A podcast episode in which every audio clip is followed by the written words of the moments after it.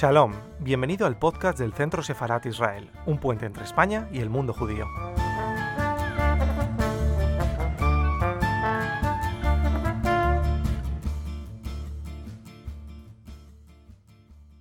Proyecto Perseguidos y Salvados que hoy presentamos en Madrid, que es auspiciado por la Diputación de Lleida, como muy bien se ha dicho,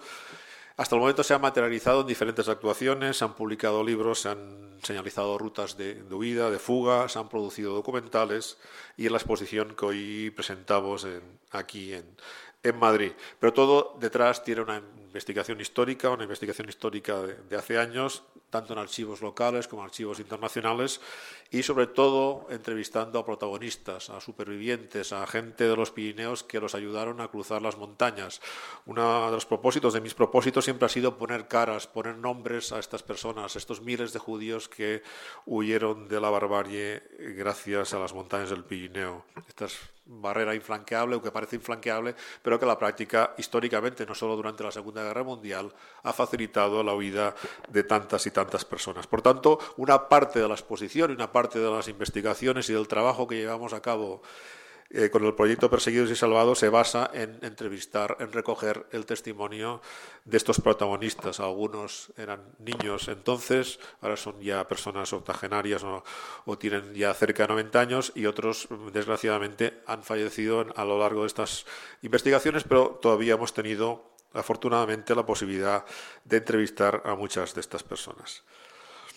He titulado la charla España refugio de judíos durante la Segunda Guerra Mundial. La exposición está centrada en el Pirineo de Lleida, pero todo lo que voy a explicarles lo podríamos eh, extrapolar eh, para el resto del Pirineo. Y también un hecho significativo que antes el señor embajador hacía referencia. No solo llegaron a España durante la Segunda Guerra Mundial refugiados judíos, eh, judíos fueron una parte importante, pero hay que mencionar, para situar el tema correctamente, que eh, miles de otras eh, personas llegaron a, nuestro país estos años. No tienen la, precisión que, desearíamos. ¿Por dónde llegan estas personas a, nuestro país? Los pasos también varían en función de la normativa y de, la estricta vigilancia que se establecía en cada momento, tanto en el Estado francés como en España. Hasta mediados de 1940, estas personas llegaban, con la, como he dicho, con la documentación en regla. El visado de salida de, Francia, el visado de entrada en España, de tránsito por España, el billete de, barco para poder emigrar a un tercer país y no tienen, como decía anteriormente, ningún problema de desplazarse desde los puntos aduaneros, desde Canfranc, desde eh, Les en el Valle de Arán, eh, Puigcerdá, Portbou, Les hacia su punto de, embarque para salir de, la península ibérica. Todo esto se, va complicando, se va complicando a medida que pasan los meses y a medida que la embajada alemana en España presiona al gobierno, al gobierno español para que eh, impermeabilice los Pirineos, que los Pirineos dejen de, convertirse en una eh, eh, zona de fuga, de evasión, no solo de judíos, sino de aliados. Llegamos al verano de 1940 cuando se, produce un acuerdo tácito entre el gobierno español y el gobierno de Vichy que permite o eh, eh, otorga poder a los dos países para retornar al país de origen a todos los detenidos a 5 kilómetros de la frontera. 5 kilómetros de los Pirineos, cualquier persona detenida, tanto eh, gente que salía de España para desplazarse a Francia como los procedentes de Francia que llegan a España, podían ser deportados, retornados a, a su zona de origen. Todo esto complicó muchísimo la situación, como también la complicó que los consulados españoles en, en los países europeos dejaron de emitir estos visados de entrada porque desde entonces eh, se, eh, se, obligó, se obligó a las personas que lo solicitaban a aportar un aval de dos españoles de solvencia económica y política contrastada que avalaran la, llegada a España de estas personas. Podemos entender que para los judíos, polacos, eh, alemanes, rumanos no tenían ningún conocido en España, por lo tanto este requisito fue importante para restringir al máximo la concesión de, visados. Por todo ello, pronto eh, los que no tenían la documentación preparada, la documentación en regla, no tuvieron otra solución que cruzar clandestinamente los Pirineos. Es entonces cuando el volumen importante de familias decide eh, dejar de llegar a Portbou, a la Junquera, a Puigcerdá o a Canfranc y emprender los caminos eh, de, los Pirineos, algunos cercanos a los 3.000 metros, bajo la niebla, eh, nieve, etcétera, etcétera.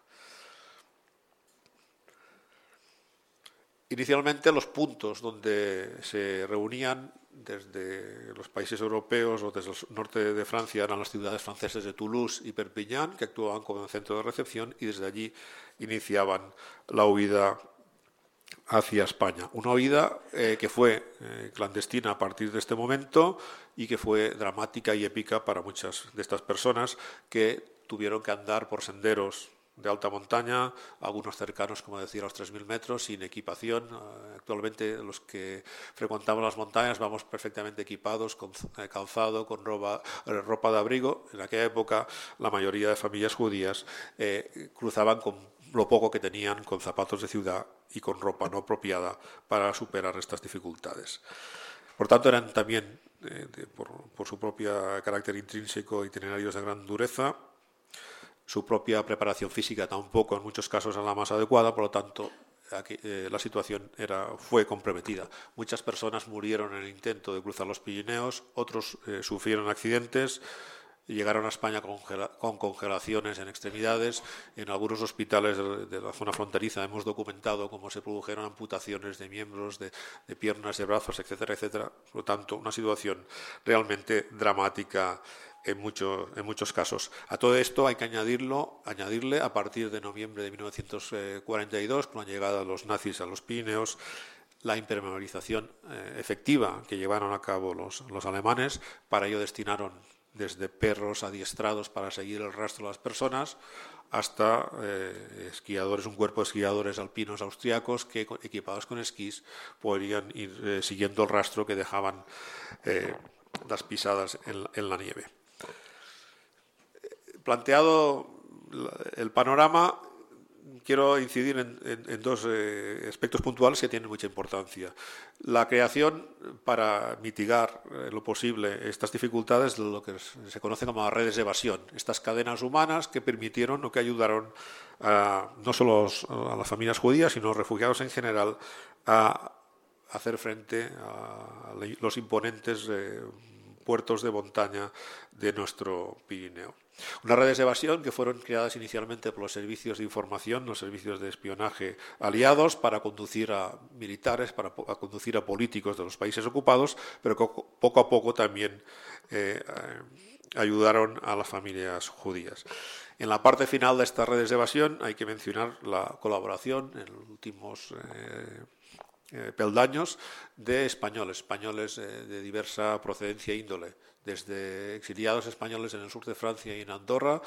eh, vinculados a los partidos de oposición al franquismo, que colaboraron con la esperanza de que una victoria aliada en la Segunda Guerra Mundial facilitara eh, la caída del régimen franquista, desde contrabandistas habituales que en ese momento dejaron de traficar con sal, con tabaco, con lana para traficar, entre comillas, con personas a cambio de unos buenos emolumentos económicos, hasta los habitantes de, estos pequeños valles de, fronterizos que lo hicieron por solidaridad, que siempre estuvieron dispuestos a acoger en su casa, en su masía, en su borda, eh, a una familia judía, a proporcionarles eh, alojamiento, comida, etcétera. Es uno de los valores que el proyecto Perseguidos y Salvados quiere incidir, aparte de dar a conocer este, este episodio histórico. Existieron también unas redes de evasión dedicadas exclusivamente a la salvación de, judíos, ¿eh? como quizá la más destacada, la más conocida fue la que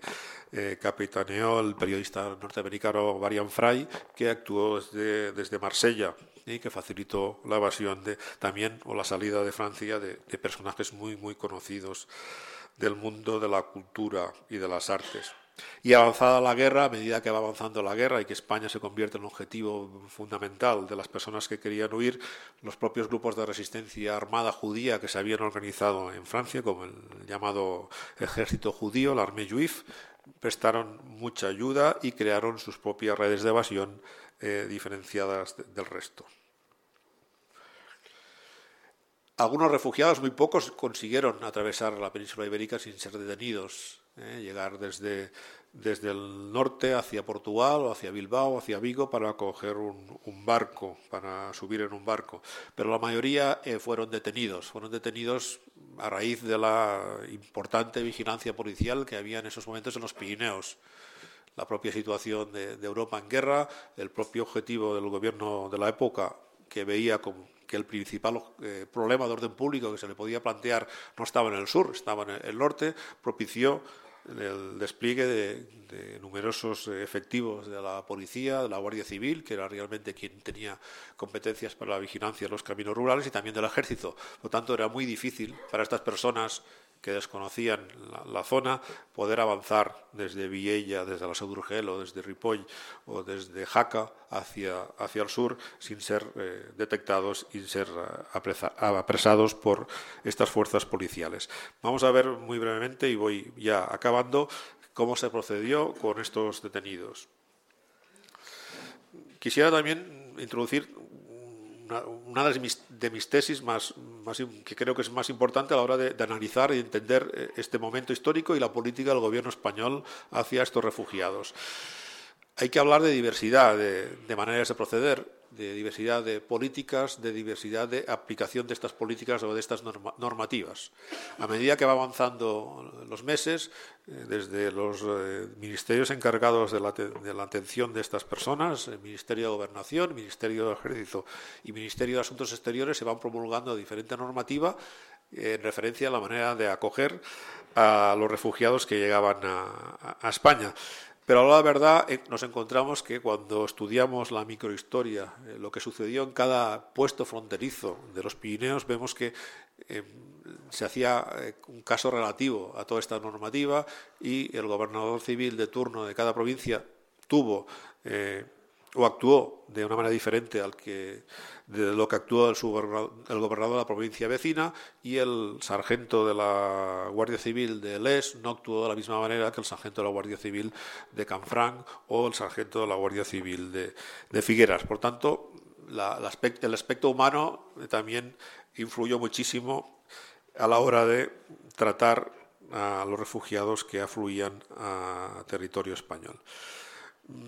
Por lo tanto, es una política, eh, la española, con diversos claroscuros que intentaré ahora explicar mm, para que ustedes tomen eh, conciencia de cómo, se procedió a la acogida de estas personas. Antes he hablado del acuerdo entre España y Vichy para repatriar a, las personas detenidas en un radio de 5 kilómetros de, de, la frontera. Hay que decir que esta norma se ejecutó de manera muy, precaria eh, y depende del, lugar con más o menos intensidad y depende del mes con más o menos intensidad. Por lo tanto, hubieron momentos en que los detenidos fueron retornados a, territorio francés,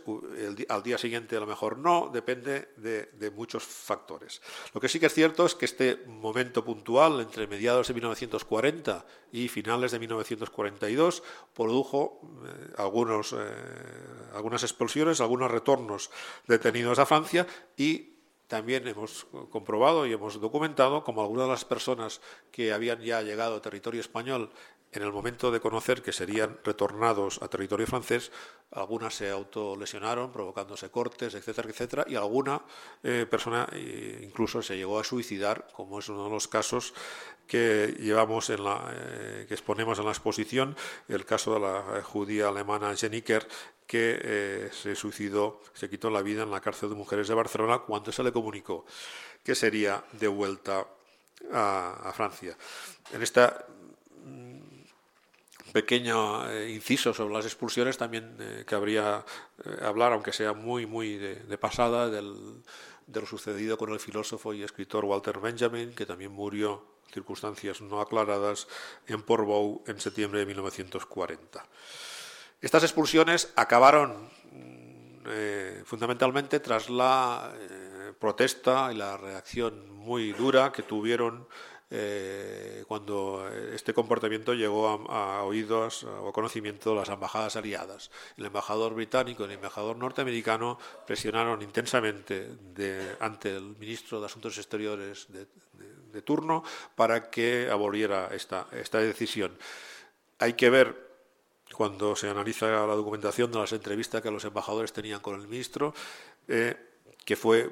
inicialmente el, ministro de Exterior, Ramón Serrano Suñer, era muy mucho menos favorable o atendía con mucho menos eh, intensidad a los requerimientos de los embajadores que el embajador que lo sustituyó, Conde de Jordana, a partir de finales de, del verano de 1942. Cuando eh, Jordana se ocupa del ministerio, las, eh, las, atenciones o los requerimientos que llegaban de los, de embajadores aliados tienen más, buena sintonía con, con Jordana y sobre todo a finales del año 42, principios del año 43, cuando la batalla de Stalingrado marca el devenir de la guerra y, parece ya claro que los aliados van a, imponerse, la política exterior española también, como mínimo, eh, a los requerimientos hacia los refugiados que llegaban por parte de los, eh, de los representantes diplomáticos van cambiando. Como decía, la mayoría eh, fueron detenidos y iniciaban eh, eh, en un principio, en, esta primera época, un largo recorrido, un largo o corto, pero básicamente en el, caso de los varones, de los hombres, un largo recorrido por cárceles y establecimientos penitenciarios. En primer lugar, se les llevaba a los depósitos, a los pequeños calabozos del lugar donde tenía su base la, patrulla de la Guardia Civil que les había detenido. Posteriormente iban a las cárceles eh, locales eh, de partido judicial, las cárceles provinciales y en algunos casos llegaron a acabar en el campo de concentración de Miranda de Ebro, en la provincia de Burgos, que todavía eh, existía no había sido clausurado tras la finalización de la guerra civil. Lo fue en 1947 y, dentro de los 10 años de funcionamiento del campo de Miranda de Ebro eh, pasaron por, el campo de prisioneros republicanos, brigadistas internacionales, eh, refugiados aliados, judíos y a partir de eh,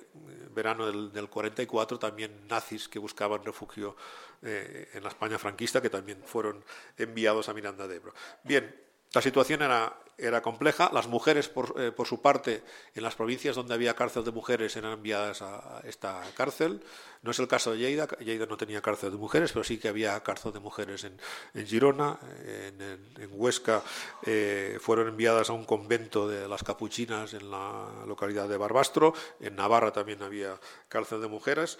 Los niños, los bebés, acostumbraban a permanecer junto a sus madres, menos en el caso de Girona. En Girona tampoco sabemos por qué el gobernador civil del momento decidió en, su momento eh, que estos niños fueran separados de sus madres y enviados al hospicio provincial, un periodo corto, dos, tres semanas, pero hay que también indicarlo. Por lo tanto, vemos aquí otra diferencia de trato con los detenidos. Por tanto, estas personas se encontraban en España con una situación de indefensión evidente, desconociendo el idioma, eh, sin recursos económicos en la mayoría de los casos, les, había sido requisado eh, las divisas que llevaban, las joyas, aparte de paso clandestino de fronteras, se les acusaba de contrabando monetario por llevar divisas y llevar joyas.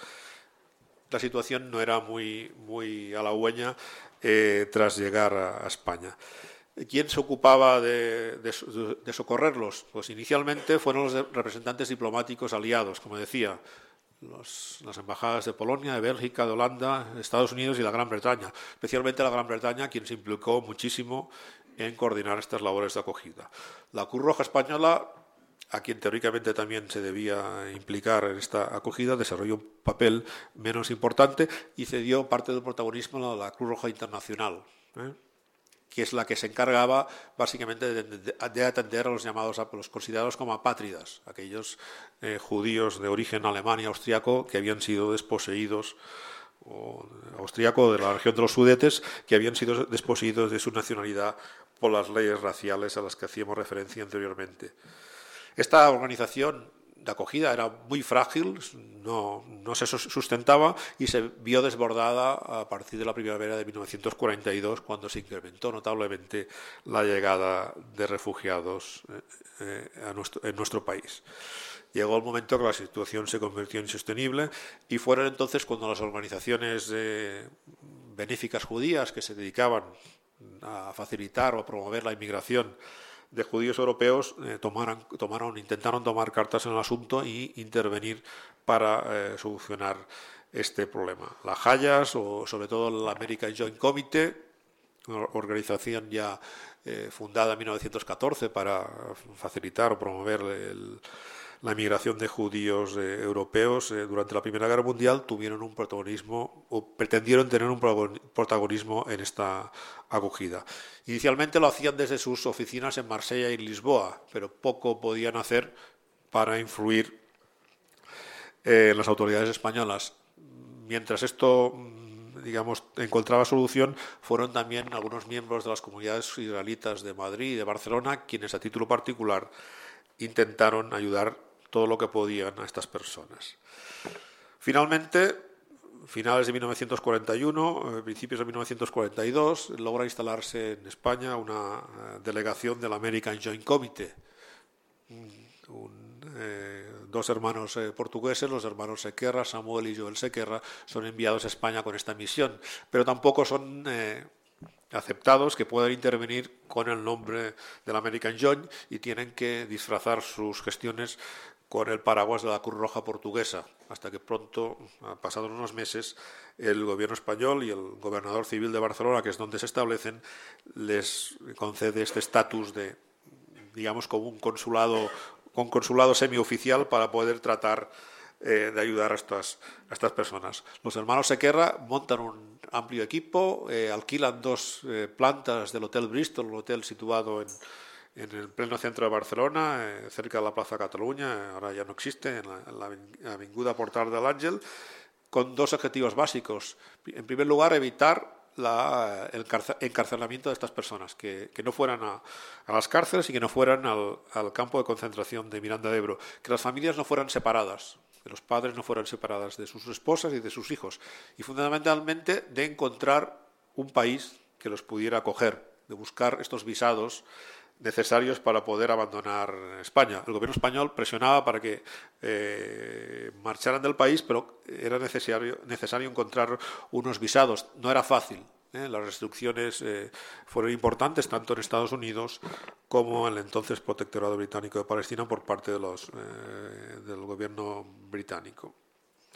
En Madrid, hemos hablado de Barcelona, Madrid actuó de una manera también importante una representación de los cuáqueros. ¿eh? El American Free and Service Committee,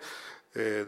David, Blickenstaff, se estableció en Madrid en colaboración también con, con los hermanos Sequerra y trabajando desde, desde, la propia embajada de los Estados Unidos, hizo una labor muy importante en conexión también con el gobierno americano a través de, los cuáqueros y una conexión que tenían con la esposa del presidente Roosevelt. Gracias a la labor de los cuáqueros se permitió, se facilitó la salida de España de un buen número importante de decenas de decenas de niños huérfanos que habían llegado a España entre 4, 6, 7, 8 años que fueron acogidos en orfanatos y en familias americanas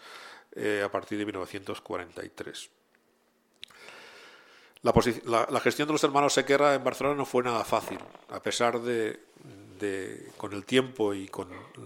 la aportación de, mucho dinero para facilitar que los refugiados permanecieran alojados en hoteles y comprar algunas voluntades,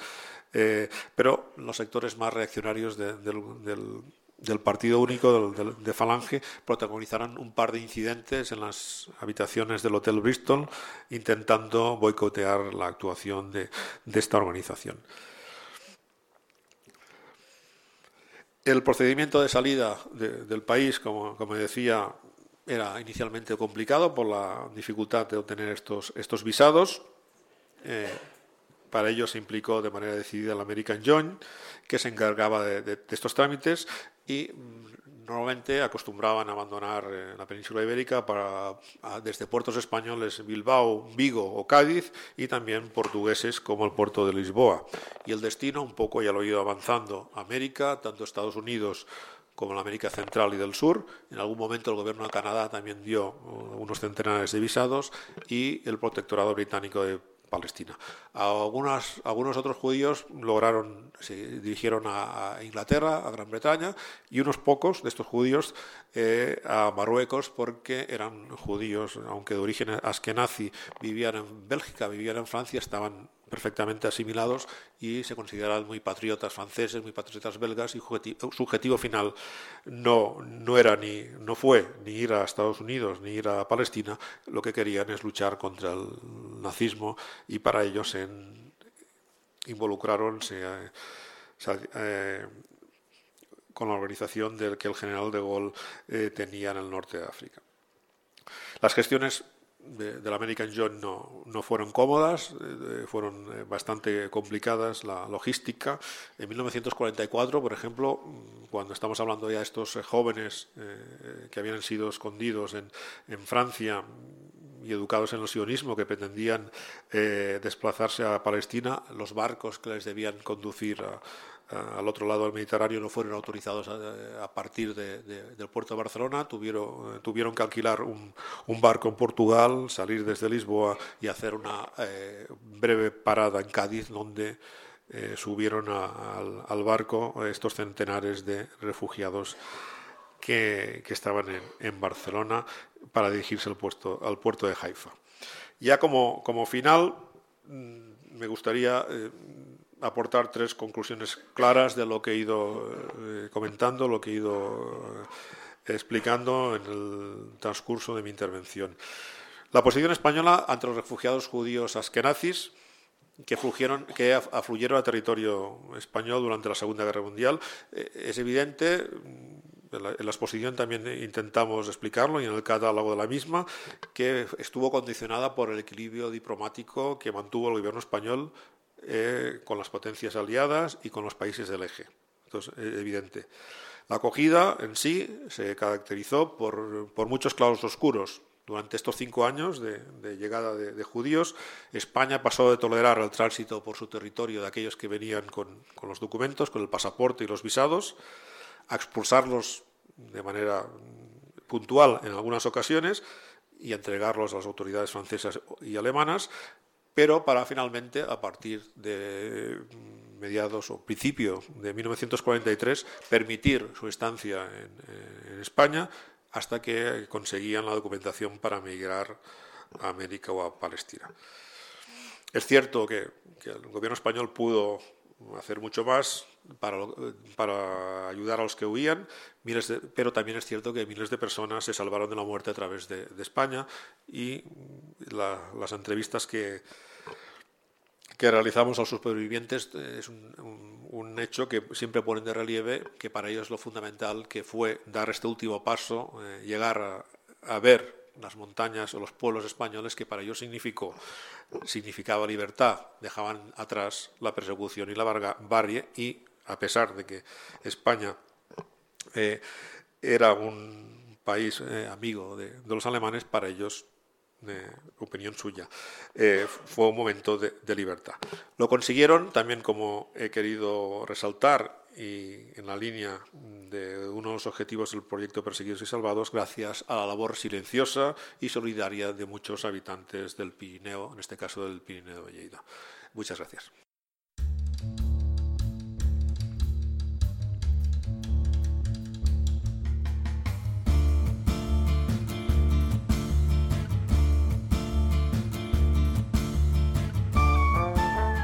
Gracias por escucharnos. Recuerda que también nos puedes seguir a través de Instagram, Facebook y Twitter con el usuario arroba Centro Israel o si lo prefieres en nuestra página web www.sefarat-israel.es.